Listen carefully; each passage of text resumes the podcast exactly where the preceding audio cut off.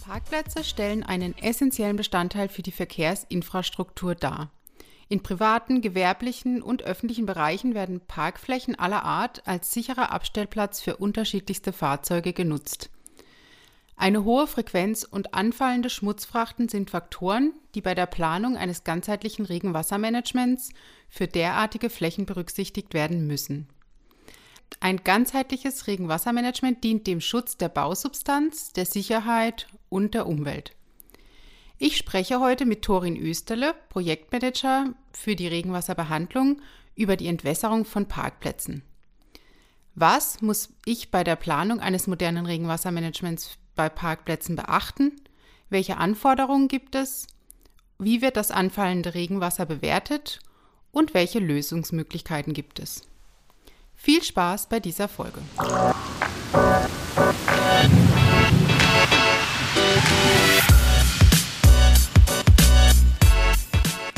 Torin. Für die Zuhörer, die dich noch nicht aus früheren Folgen kennen, stell dich doch noch mal kurz vor. Hallo Nina, freut mich wieder hier zu sein. Ja, ich war schon mal zu Gast und freue mich, dass ich wieder zu Gast sein darf.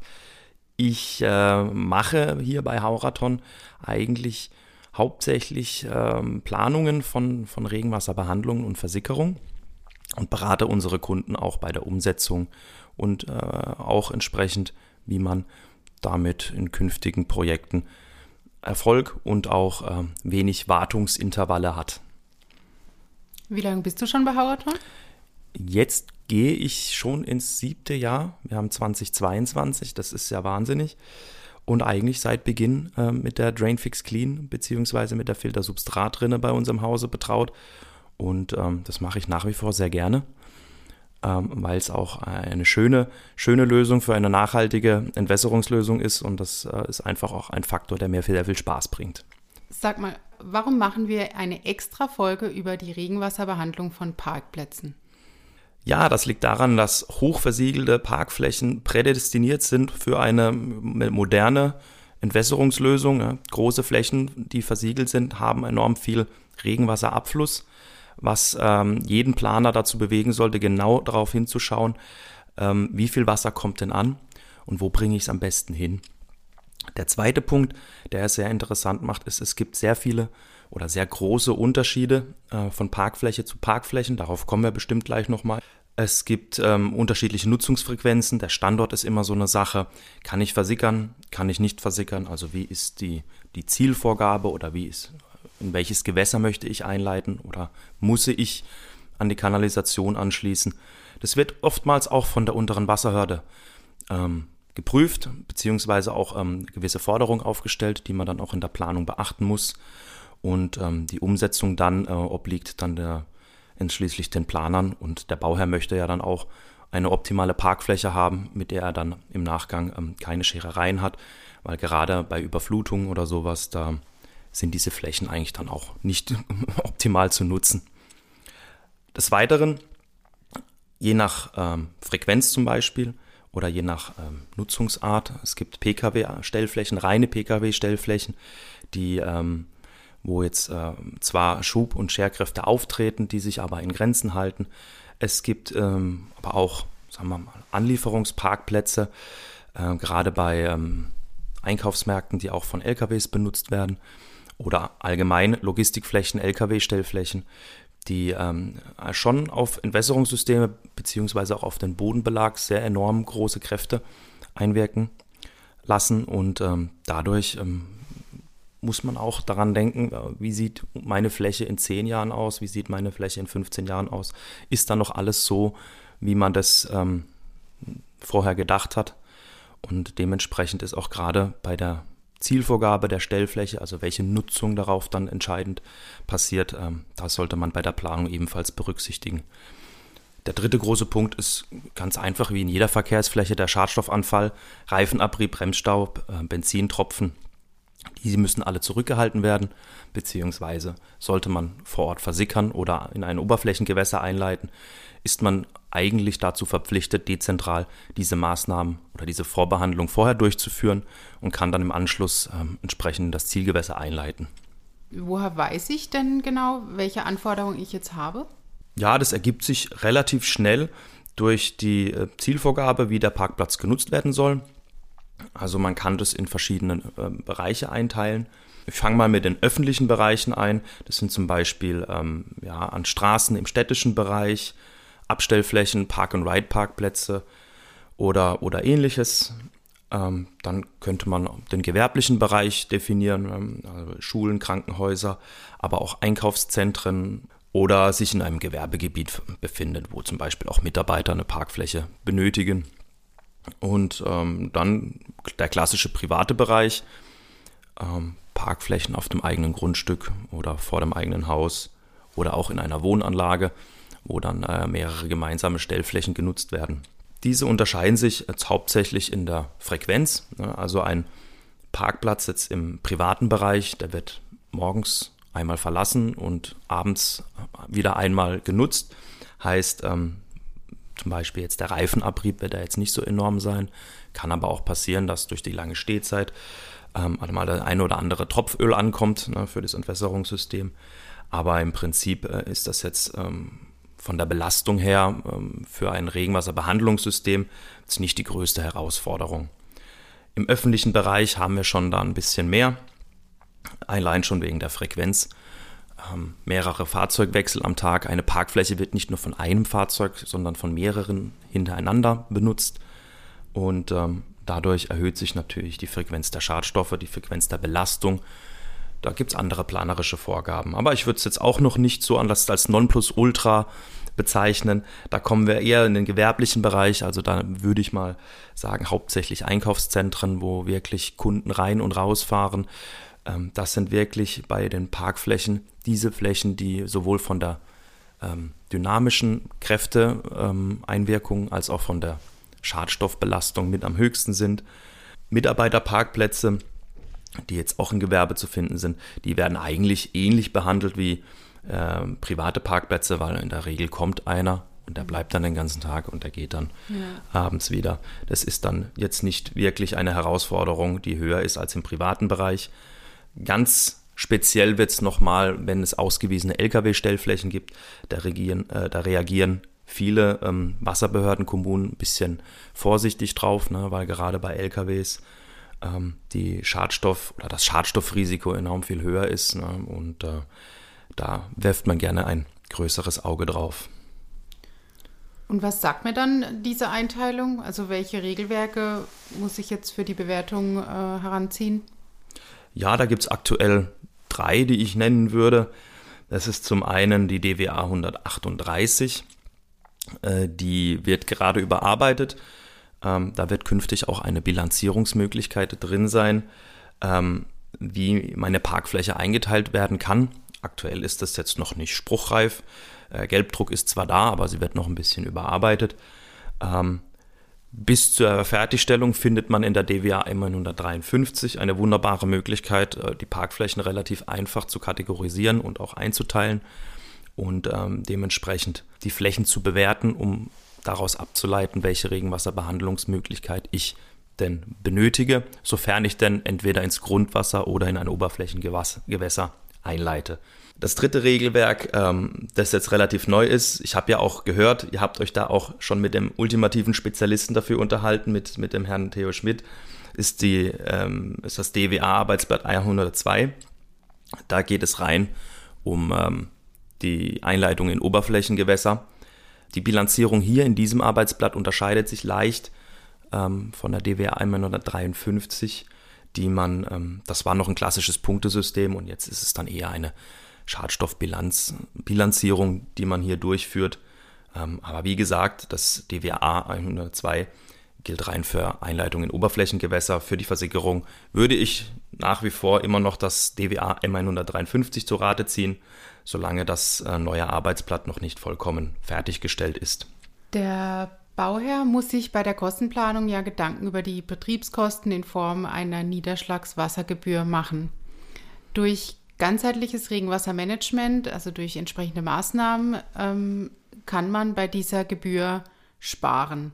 Erzähl aber erstmal, was genau ist denn diese Niederschlagswassergebühr? Die Niederschlagswassergebühr ist ein, ja, eine, eine Gebühr, die für die Entsorgung von Regenwasser erhoben wird. Die muss jeder Wohnende, jeder Mietende, jeder Nutzer auch von Gewerbeflächen, ähm, die an eine Kanalisation angeschlossen sind, entrichten. Die Niederschlagswassergebühr entstand im Zuge der gesplitteten Abwassergebühr, in der man einfach das Schmutzwasser und das Regenwasser in der Kanalisation künftig oder zu der Zeit künftig als getrennt betrachtet. Die wird berechnet, die wird erhoben und äh, jeder muss sie entsprechend entrichten. Und ähm, diese Gebühren sind in einer Satzung festgelegt, die sind von ähm, ja, Ort zu Ort unterschiedlich. Die werden auch für Straßen zum Beispiel erhoben, wo der, wo der Bauträger bzw. Der, ja, die Gemeinde oder die verantwortliche Landkreis diese bezahlen muss. Und ähm, im Prinzip wird die äh, Niederschlagswassergebühr an die Gemeinde oder die Kommune ebenfalls entrichtet, weil die den Auftrag haben, das Niederschlagswasser auch zu beseitigen. Und wie berechnet sie sich konkret?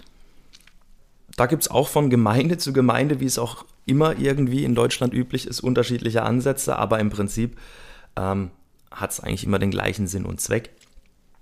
Ähm, man schaut, wie groß die befestigte Fläche auf einem Grundstück ist und äh, schaut, wie viel von dieser befestigten Fläche per Entwässerungseinrichtungen oder Rohrleitungen ähm, an die Kanalisation angeschlossen ist. Und dann ähm, wird diese Fläche dargestellt und auf die Quadratmeter der Flächengröße quasi eine Gebühr erhoben. Ah. Die Flächen werden unterschiedlich ermittelt, heißt oder unterschiedlich bewertet. Dachflächen, Gehwegsflächen, Zufahrtsflächen werden da alle mit reingezogen, zumindest wenn sie einen Anschluss an eine Kanalisation haben. Ähm, diese werden jedoch nicht pauschal als ähm, abflusswirksame Fläche betrachtet, sondern ähm, je nachdem, ob jetzt jemand ein Gründach hat oder ein vollversiegeltes Dach, das soll ihm ja auch zugutekommen, weil ein Gründach auch sehr, sehr viel Wasser wegnimmt von dem eigentlichen Abfluss oder ein, ein Ökopflaster zum Beispiel oder ein versickerungsfähiges Pflaster auch ähm, von der Verkehrsfläche oder von der angeschlossenen Zufahrt schon einmal viel Wasser wegbringt. Äh, so gibt es Abminderungsfaktoren in Form eines Abflussbeiwärts, der eben die zu bezahlende Fläche noch einmal abmindern kann. Und ja, viele Gemeinden nutzen aber auch Luftbilder oder Drohneneinsätze heutzutage mittlerweile, um ähm, diese Flächen auch zu ermitteln über ihrem Einzugsgebiet, sagen wir mal.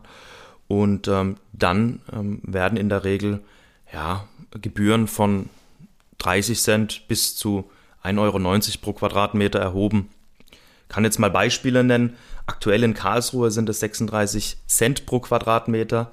In München habe ich vorhin auch schon geschaut, sind es 1,30 Euro pro Quadratmeter. Das sind schon enorm viele Kosten. Besonders wenn man jetzt auch ein Grundstück hat und das vielleicht in München an einem sehr, sehr schönen, in sehr schöner Lage bebauen möchte.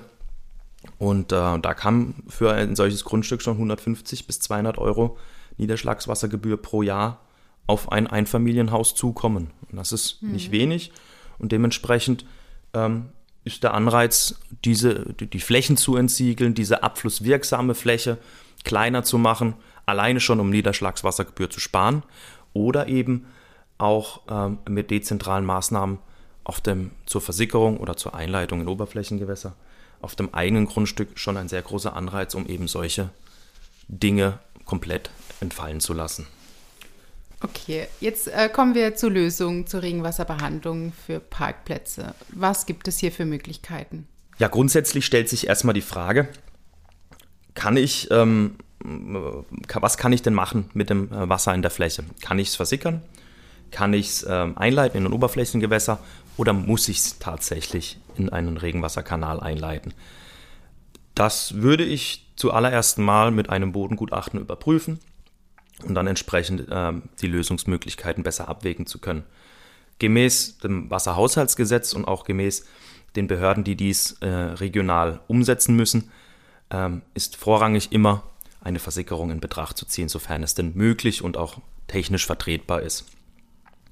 Bei der Versickerung gibt es die klassische Art der Mulde, also ganz normale Grünmulden, die ähm, zwischen den Parkflächen angeordnet sind. Ne, das Gefälle der Parkflächen wird so ausgestellt, dass die oberflächliche, der Oberflächenabfluss quasi direkt in die Mulden ähm, geleitet wird. Das ist eigentlich traditionell auch eine sehr effiziente Möglichkeit, weil alleine schon auf der oberflächlichen Abflussmöglichkeit eine, eine Möglichkeit zur Verdunstung besteht und in der Mulde auch in der Regel eine Bodenzone eingebaut ist, ähm, sodass das Wasser auch ähm, vorgereinigt wird und den Grundwasserspeicher wieder sauber auffüllen kann.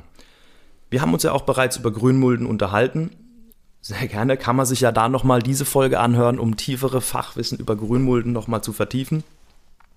Wir betrachten aber auch zum Beispiel jetzt Möglichkeiten, diese 30 Zentimeter starke belebte Bodenzone einer Grünmulde zu ersetzen, weil dadurch eigentlich sehr, sehr viele Vorteile generiert werden können.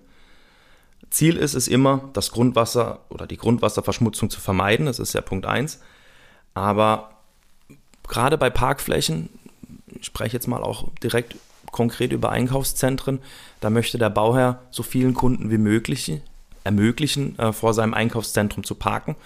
Und wenn jetzt da noch 10, 15 Prozent, je nach ähm, Versickerungswert oder je nach Flächengröße oder auch Versiegelungsgrad, ähm, 10 bis 15 Prozent Fläche für Mulden draufgehen, ist einfach weniger Platz für Kunden da. Und das ist dann oftmals ein Grund, dass der Bauer sich etwas ärgert. Ähm, dementsprechend haben solche Systeme wie jetzt auch die Filtersubstratrinne ähm, da natürlich einen unschlagbaren Vorteil. Die sind überfahrbar, man kann sie äquivalent zu einer Mulde einplanen, kann sie an die gleiche Stelle setzen, spart aber 10 bis 15 Prozent Fläche sozusagen weg, indem sie die Muldenfläche einfach überfahrbar machen durch eine Rinne. Das ist äh, ein nicht zu unterschätzender Vorteil, vor allem äh, da die Filtersubstratrinne eben aufgrund ihres, äh, ihrer Reinigungsleistung absolut gleichwertig zu einer belebten Bodenzone ist, diese Vorreinigung ähm, problemlos übernehmen kann und zum Beispiel mit dem Drainfix Block 300 in Verbindung ähm, direkt ins Grundwasser versickern kann. So hat man ähm, ein funktionierendes System, ein äh, System, was sich, was überfahren werden kann. Der Bauherr kann sämtliche Fläche, die er da für die Parkflächen äh, benötigt, auch ähm, als Parkfläche nutzen und hat wenig Scherereien mit Erwartung. Sollte man jetzt aufgrund der Bodeneigenschaften nicht versickern können und zieht eventuell eine Einleitung in ein Oberflächengewässer in Betracht, kann man auch mit der Filtersubstratrinne arbeiten, da das Wasser ja ebenfalls vorgereinigt werden muss. Im Anschluss daran kann, könnte man theoretisch direkt in ein Gewässer einleiten. Da äh, sollte man aber nochmal mit der Behörde besprechen, weil in der Regel diese Behörden für viele Gewässer, je nach Größe des Gewässers, ähm, oder je nach Fließeigenschaft des Gewässers da auch Einleitbeschränkungen vorgeben. Und ähm, man kann nicht einfach von, von einer Riesenfläche ähm, ungedrosselt Wasser in einen kleinen Vorlandbach schießen. Das würde den dann nahezu überlasten und auch das Ökosystem beeinträchtigen, sage ich mal. Da kann man sich dann überlegen, ob man jetzt zum Beispiel einen Drainfix Block 300 als Retentionsrigole äh, ausbildet, um eben ein gewisses Volumen vorzu, vorzuhalten, um das Wasser nicht auf einmal in, den, in das Gewässer abzuleiten, sondern mit Hilfe eines Drosselschachtes zum Beispiel ähm, eine kleine Abflussleitung ermöglicht, die das Gewässer einfach nicht zusätzlich belastet.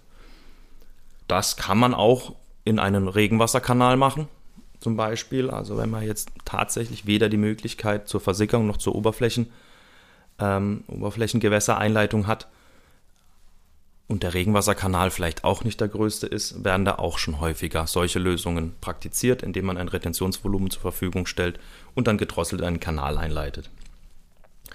Je nachdem, welche Lösung für Sie oder für Ihre Planung in Frage kommt, sollte man zunächst die Möglichkeiten der Versickerung aus, ähm, ausloten sozusagen. Und ähm, wenn diese nicht gegeben sind, sollte man auf jeden Fall in, in den Dialog mit der Behörde gehen, was, was Sinn macht. Und ähm, ja, wenn Sie Fragen haben, stehe ich Ihnen dafür gerne zur Verfügung. Wir haben alles hier schon gehabt und haben immer eine Möglichkeit gefunden, ähm, das für alle zufriedenstellend ähm, die Parkfläche auch realisiert werden konnte. Ja, Torin, vielen Dank. Ich glaube, wir haben jetzt alle Möglichkeiten aufgezeigt, äh, die man hat, um ein modernes Regenwassermanagement bei Parkplätzen umzusetzen, ähm, um eben auch den Folgen des Klimawandels entgegenzuwirken. Es gibt effektive Maßnahmen. Ähm, wichtig dabei ist eben immer, dass alle Beteiligten zusammenarbeiten, ähm, ja, an einem Strang ziehen und äh, sich gut abstimmen. ja, von dem her sind wir jetzt am Ende der Folge. Vielen Dank, Torin, für deine Ausführungen. Ja, vielen Dank, dass ich wieder hier sein durfte. Ähm, die Zeit oder ging ja schon wieder sehr rasch vorbei. Ich hätte noch viel, viel mehr erzählen können über Parkflächen. Ähm, aber wir können uns auch gerne mal wieder treffen und uns über andere Themen unterhalten. Sehr gerne. Ja, bei Fragen rund um das Thema Regenwasserbehandlung, Torin hat es schon gesagt, wenden Sie sich gerne an unser Projektmanagement-Team. Die Expertinnen und Experten beraten Sie gerne schon bei, der ersten, bei den ersten Planungsschritten. Und jetzt bedanke ich mich für das Zuhören und bis zum nächsten Mal. Tschüss. Tschüss.